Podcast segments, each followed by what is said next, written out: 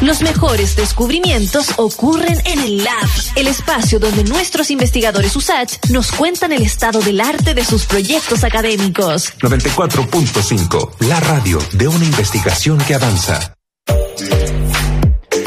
Bueno, vamos a seguir revisando iniciativas que surgen en la USACH, pero ahora para ayudar a la industria minera, un proyecto de sistema robotizado que permitiría identificar rocas usando Machine Learning y otras tecnologías. ¿Para qué? Bueno, todo el detalle lo conversamos con John Kern, académico del Departamento de Ingeniería Eléctrica de la USACH. ¿Cómo estás, John? Y muchas gracias por conversar con Radio USACH. Hola, buenas tardes. Eh, muchas gracias por la invitación y bueno, aquí estamos para explicar o responder un poco cierto algunas dudas que puedan haber, digamos, de este, de este proyecto. Oye, John, eh, ¿en qué estado está actualmente como para saber también lo que detectaron, ¿no? Para de alguna Mm. forma querer impulsar este proyecto. ¿En qué estado está actualmente la, la metalurgia chilena o la industria minera en cuanto al procesamiento de minerales? ¿Qué es lo que falta para que, digamos, este proyecto se hiciera necesario eh, y, y quizá estamos en un escalón abajo respecto de Latinoamérica, por ejemplo? El, sí, perfecto. El, en general, bueno, Chile está bastante bien posicionado, digamos, como, como un país minero, digamos, con, bastante tecnología. Eh, sin embargo, nosotros hicimos, digamos, bastantes sondeos, reuniones con, con actores, digamos, relevantes del ámbito general.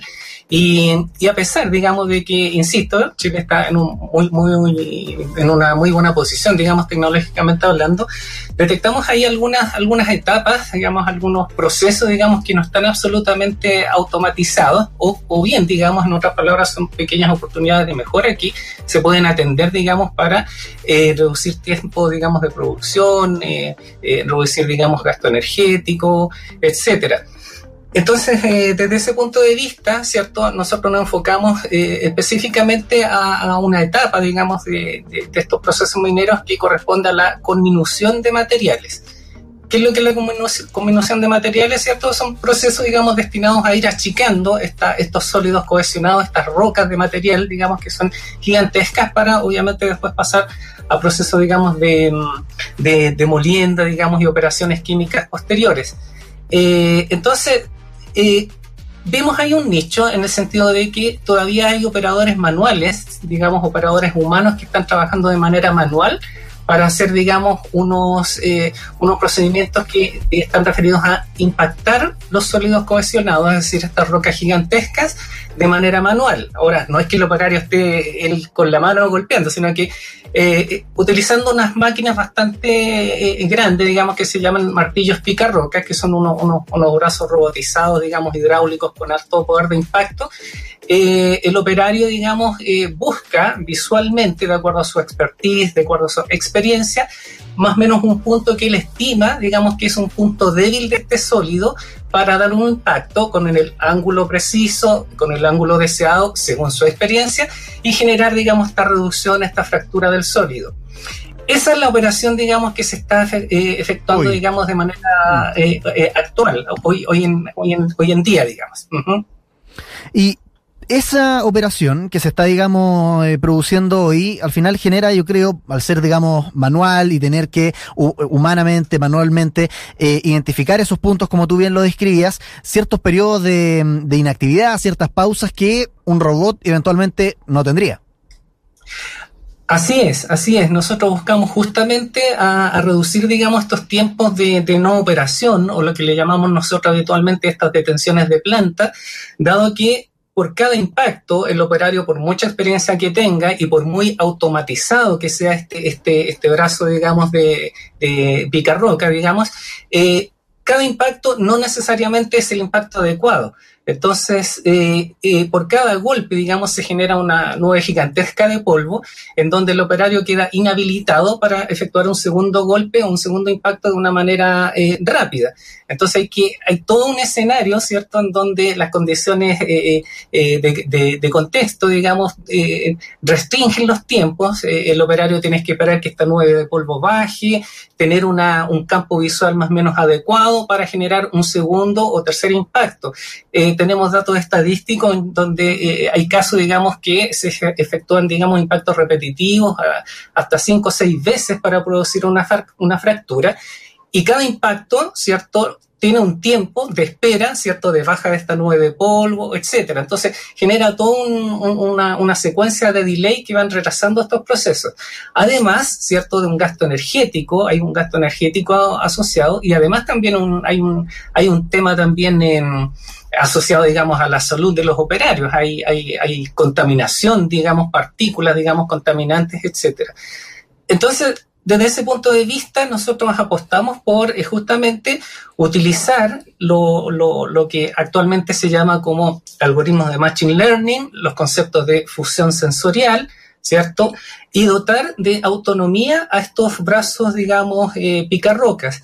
Eh, con esto nosotros no estamos fabricando un, nuevo brazo picarroca, o sea, estamos eh, desarrollando la tecnología, ¿cierto?, que pueda instalarse en estos equipos, hacer una especie de retrofitting, ¿cierto?, para aprovechar y, obviamente optimizar los recursos y permitirle a este brazo, ¿cierto?, eh, una visión, ¿cierto?, sensorial que no es la que tiene un ser humano. Mm. Eh, muchas veces se piensa, ¿cierto?, de que la visión artificial eh, eh, puede ser de gran ayuda, pero no hemos encontrado, ¿cierto?, que con estas nubes de polvo ni, la, ni los haces de, de luces láser, digamos, son capaces de traspasar estas nubes tan densas de partículas. Entonces ahí estamos nosotros apostando, digamos, por esta fusión sensorial, utilizando, digamos, además, digamos, de esta, de esta visión artificial, sensorización por radar para el geoposicionamiento de, digamos, ubicación precisa para dar el impacto, digamos, en, esto, en estos sólidos. John, bueno, le recuerdo a los que nos escuchan por eh, Radio USACH, estamos hablando con el académico del Departamento de Ingeniería Eléctrica de la USACH, John Kern, justamente sobre un proyecto que de alguna forma podría ayudar a la industria, a la industria minera, identificando roca, usando Machine Learning y otras tecnologías. Y ahí hay varios conceptos que ya están apareciendo, por ejemplo, eh, y si nos puede ayudar también a aclararlos para los que nos están escuchando, que es retrofitting, que lo acaba de decir, que tiene que ver con, digamos, actualizar máquinas industriales en definitiva, que no sé si están obsoletas, pero sí que se están quedando atrás, ¿no? Entonces acá es agregar, acoplar un eh, kit que se puede instalar, eh, no necesariamente reemplazar lo que ya está existiendo, o sea, no es barrer con todo y poner cosas nuevas, sino que es actualizar. Si nos puede explicar entonces en qué consiste el retrofitting y para hacernos una idea más concreta, eh, cómo es este equipo para instalarle a lo que ya, a lo que ya existe. Exacto el, el, reemplazar una máquina por completo, ¿cierto? Eh, eh, obviamente está asociado a un costo bastante alto. Nosotros no queremos hacer eso, sino que justamente aplicar el concepto de retrofitting. ¿Y qué es lo que es el concepto de retrofitting o a qué se refiere, ¿cierto? Es reutilizar, ¿cierto? O utilizar las maquinarias que ya están presentes, pero actualizándolas con tecnologías, digamos, de punta, como la que estamos desarrollando ahora, ¿cierto? Para que de alguna forma se modernicen, sin hacer el cambio, digamos, de, de la maquinaria pesada. Entonces, eh, una vez, digamos, trabajado estos algoritmos, haciendo las pruebas, digamos, de sensorización adecuadas, enseñándoles, ¿cierto? Estos algoritmos tienen que aprender a comportarse, a tomar decisiones, ¿cierto? Nosotros apostamos por empaquetar tecnológicamente este, este desarrollo en un kit, de tal manera que a través, digamos, de eh, compatibilidad, digamos, de protocolos de comunicación industriales se pueda conectar, se pueda ensamblar, digamos, físicamente apernar, en otras palabras, digamos, el chasis de esta máquina, ¿cierto? Y conectar con cable, digamos, a, a, los puntos, digamos, críticos, digamos, de sensorización adecuada para que la misma máquina, digamos, vaya tomando sus, sus decisiones y se vaya moviendo ahora no con las órdenes de un operario manual, sino que las órdenes con estos, eh, de estos algoritmos para que impacten, digamos, en el, en el punto adecuado. Esa es más o menos como la idea general. Bueno, y de hecho estábamos viendo hace un ratito imágenes ahí por Santiago Televisión de estos brazos que se ocupan en la minería, los que nos escuchan por Radio Sach, es literalmente eso, un brazo mecánico y en la punta eh, una herramienta para, para picar la roca. Eh, y ahí me entra a mí la duda, la estamos viendo ahora sí por Santiago Televisión, eh, cómo funciona el Machine Learning para ir afinando este punto óptimo de impacto y que cada vez sea más eficiente, tener menos pausas y optimizar así, digamos, la, la, la recogida de, recursos, ¿no? Porque el Machine Learning al final es un poco ensayo y error. Entonces, entre más se esté usando, más se va a ir perfeccionando la máquina, ¿cierto? Así es, así es. Em, justamente el, trabajo, digamos, eh, va a estar en una primera etapa a la recolección de información. El insumo de información es sumamente importante. Por eso nosotros, digamos, eh, requerimos, digamos, de la información del operario humano, digamos, los operarios ya que tienen años y años de experiencia, digamos, en este, en estos procesos para, a partir de esa información de ese insumo inicial, ¿cierto? Dotar eh, de, de, datos importantes a estos algoritmos para que aprendan, ¿cierto? Tengan un, un, aprendizaje automático en una primera etapa y luego, a medida, ¿cierto? Que esto se ensaya y se empieza a probar, ¿cierto? Vayan adquiriendo más aprendizaje, vayan aprendiendo más, ¿cierto? Para dar los impactos en los puntos adecuados. Eh, obviamente tenemos una base, una base, digamos, algorítmica inicial, no, no es que se parta desde cero y empiece, digamos, sin el sistema ciego a ver dónde golpea. No, o sea, estamos trabajando con, eh, con, con importantes, digamos, eh, investigadores del área de la metalurgia también para detectar la zona de fractura más adecuada y a partir de estos insumos iniciales, más la, la información, digamos, de el operario, digamos, experto, entregar la información para que estos algoritmos tengan un aprendizaje inicial de base, digamos, el insumo de base, pero a su vez con el uso, digamos, vayan perfeccionándose por sí solos. Esa, esa es la idea. ¿Y la fusión de sensores, en qué consiste esa tecnología junto también con la reconstrucción volumétrica? ¿no? Porque aparte del Machine Learning, son como los tres pilares eh, que definen a este, a este proyecto. Si nos puede explicar esas dos aristas también, antes también de, entrar en otra, en otra rama que tiene que ver con el rol que van a jugar los trabajadores que actualmente están en la mina. Pero bueno, eso lo dejamos, me estoy adelantando. Quiero partir por la fusión de sensores y reconstrucción volumétrica. ¿Qué, qué significa esas dos aristas? Claro, sí, el, el, término fusión de sensores es un término bastante, bastante moderno, bastante actualizado y va, va, va muy de la mano, digamos, con, con, con, el contexto actual que estamos viviendo de la, de la cuarta revolución, eh, digamos, industrial. Es una revolución industrial que está muy, muy de la mano, ¿cierto?, con grandes capacidades de comunicación, procesamientos en las nubes, datos de múltiples sensores, etcétera, en fin. Entonces, eh, antiguamente se trabajaba con uno, dos, tres sensores y, nada más, pero ahora se requiere de una gran cantidad de información del entorno, del contexto y cada sensor, digamos, es diferente. Entonces, ¿cómo, cómo, cómo se une toda esa información? Entonces, todo ese, ese, ese contexto, digamos, sensorial del entorno, que puede ser presión, temperatura, posicionamiento, velocidad, etcétera, eh, tienen que conversar entre ellos y compensar, digamos, conversar con un lenguaje común para que pueda llegar, digamos, la información a un algoritmo y recoger, digamos, los datos de buena forma. Entonces, ese concepto está asociado, en términos bien sencillos, a lo que es eh, la fusión de sensores. Múltiples sensores que se comunican entre sí, conversan adecuadamente y entregan información útil a estos algoritmos. Y la reconstrucción volumétrica, ¿cierto? Está referido, ¿cierto? A que si tenemos un sólido, un sólido cohesionado, una roca que, que queremos impactar, pero luego de un impacto, ¿cierto? Tenemos una nube que nos, bloquea totalmente la visión, ¿cierto?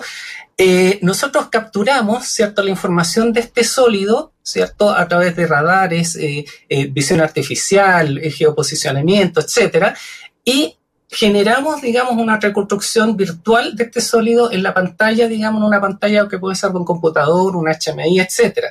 Entonces, eh, en otras palabras, en vez de impactar y estar mirando el sólido que está allá afuera, miramos más cómodamente el sólido que está aquí en la pantalla, en, en términos de reconstrucción volumétrica, y ahí damos el, el impacto. Mm. Entonces, va por ahí, digamos, esta reconstrucción volumétrica. Está, está en estos momentos, digamos, lo, los conceptos están como sumamente mezclados, traslapados. Claro, como todo, todo tiene que ver con todo. Sí. Sin imagen, sin sensores, es como, es como muy poco útil. Entonces, eh, a eso apunta, digamos, un poco la, esta reconstrucción volumétrica. Oye, ya he adelantado un poco lo que me interesaba conversar, eh, nos queda un par de minutitos para la entrevista, entonces profundizar en aquello okay. también, eh, y que es mucho más, más pedestre, menos técnico, y que cada vez que se habla de robotización, eh, es como la, la, la pregunta que, que, que, surge y muchos alarman, uh -huh. ¿no? Pese a que aquí en el programa, yo creo que casi que semana por medio estamos hablando de proyectos que buscan robotizar distintas, industrias. Hablamos hace poquito, de hecho, Así algo es. similar que pasaba en la agricultura y pocas veces se sacrifica eh, personal humano. No creo que este sea el caso, así que también te consulto qué es lo que va a pasar en el caso de las minas ya no adelantadas, por ejemplo, que los eh, mineros o los expertos que trabajan en el área iban a estar ya ayudando al machine learning de este eventual proyecto. Así que te invito también a que nos ayude a, a decir cómo esta robotización podría impactar a la, al personal humano que trabaja en las minas. Sí, exacto. El, bueno, nosotros tenemos una mirada bien, bien optimista, positiva y constructiva, digamos, de todo lo que es el avance tecnológico. De ninguna manera, digamos, el operario humano, etcétera, queda excluido de nuestros desarrollos. Todo lo contrario, es parte, parte sumamente activo eh, en, en, en, estos desarrollos. Y, y cuál sería, claro, uno puede decir, pero en una primera etapa, mientras eh, facilita la información, etcétera, pero ¿qué pasa después? Obviamente, siempre, siempre, digamos, es requerido, digamos, la supervisión humana de cualquier proceso, por muy automatizado que esté o por muy autónomo que sea un proceso, por temas netamente de seguridad, en fin, se requiere supervisión humana. Entonces, obviamente, estos operarios van a estar, digamos, siempre eh, eh, siendo necesarios en estos procesos. Además, ¿cierto? Siempre con un avance tecnológico va aparejado, ¿cierto? Va bien de la mano lo que es una capacitación tecnológica. Mm. Entonces, cada vez que hay un desarrollo tecnológico, nosotros, digamos, queremos que haya una capacitación y nosotros obviamente estamos disponibles para efectuar esa capacitación tecnológica de tal manera que todos, digamos, los operarios humanos, digamos, se vayan actualizando también. Tal vez no es necesario que aprieten ahí el botón en este momento para dar el impacto, pero sí, obviamente, pueden estar supervisando, generando, digamos, el, tratamiento de, de información, ¿cierto? Generando algún reporte estadístico sumamente necesario para seguir mejorando tecnológicamente todos estos dispositivos. Así que de todas maneras eh, van a ser necesarios y de ninguna forma esta tecnología es excluyente en, el sentido, digamos, de, la de no prescindir, digamos, de un operario. O sea, de todas maneras nosotros eh, contamos con esa, con esa ayuda, digamos, ayuda humana, la, necesitamos para el desarrollo y también, digamos, para la supervisión y contratación, digamos, de eh, estos procesos, digamos, industriales. La supervisión siempre, siempre va a estar, es necesaria, digamos, todos estos procesos automatizados. Vale, John, oye, muchas gracias por eh, explicarnos este proyecto que quizá a priori sonaba como algo complejo, medio enredado, pero al final eh, es una ayuda, eh, robotizar también la minería va a apoyar mucho y de hecho tienen un plazo como de, dos años para que esto se concrete, así que vamos a seguir atentos también a cómo evoluciona aquello. John Kern, académico del Departamento de Ingeniería Eléctrica de la USACH, estamos conversando justamente, ya les decía, robotizar la industria minera, abrazo grande y muchas gracias por conversar con Radio USACH.